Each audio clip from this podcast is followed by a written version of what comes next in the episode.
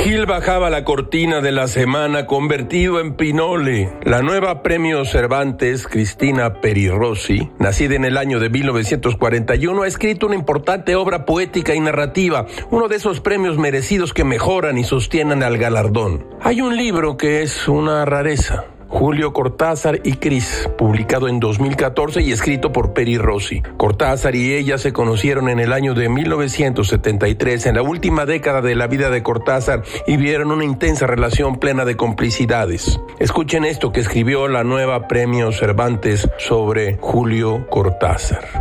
Cuando la revolución nicaragüense había triunfado, Tomás Borge era ministro del Interior, ferozmente homófobo y pretendía convertirse en escritor. Julio me propuso que fuéramos a Laie a comprar libros allá en Barcelona para enviarle ya que la pobreza del país impedía tanto la edición como la importación. Julio iba a pagar el envío por avión de una gran caja de llena de libros. Tenía miedo de que Borge y algunos otros iniciaran una campaña contra los homosexuales igual que había ocurrido en Cuba, con las nefastas consecuencias que tuvo para hombres y mujeres y para la propia revolución. Es tan bruto y machista, me dijo de Borge Julio Cortázar, que en cualquier momento echa de Nicaragua a los homosexuales. Cree que son un peligro para la revolución. Mira a Cristina, yo le prometí que le enviaría un cajón lleno de libros. Ayúdame a elegir, pero pone muchos libros escritos por homosexuales, de modo que cuando yo vaya a Nicaragua y me diga qué tal autor le gustó, yo le diga, sí, ¿viste? Era homosexual.